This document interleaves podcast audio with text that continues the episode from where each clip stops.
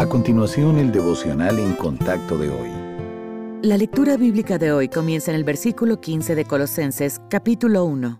Jesús es la imagen del Dios invisible, el primogénito de toda creación, porque en Él fueron creadas todas las cosas, las que hay en los cielos y las que hay en la tierra, visibles e invisibles, sean tronos, sean dominios, sean principados, sean potestades. Todo fue creado por medio de Él y para Él. Y Él es antes de todas las cosas, y todas las cosas en Él subsisten. Y Él es la cabeza del cuerpo que es la iglesia, Él que es el principio, el primogénito de entre todos los muertos, para que en todo tenga la preeminencia, por cuanto agradó al Padre que en Él habitase toda plenitud, y por medio de Él reconciliar consigo todas las cosas, así las que están en la tierra como las que están en los cielos, haciendo la paz mediante la sangre de su cruz.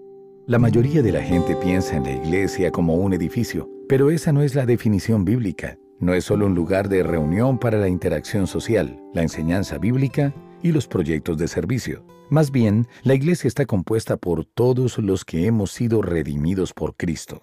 Él es la cabeza de la iglesia y los creyentes somos su cuerpo. En Mateo 16, versículo 18, el Señor Jesús dijo, Edificaré mi iglesia y las puertas del Hades no prevalecerán contra ella. Se refería a todo el cuerpo de Cristo, que está compuesto por todos los creyentes del mundo de todas las generaciones. La iglesia nació el día de Pentecostés, cuando el Espíritu Santo vino y llenó a los seguidores del Señor Jesús y continuará hasta el día del rapto, cuando los creyentes en Cristo seamos arrebatados para encontrarnos con Él en el cielo.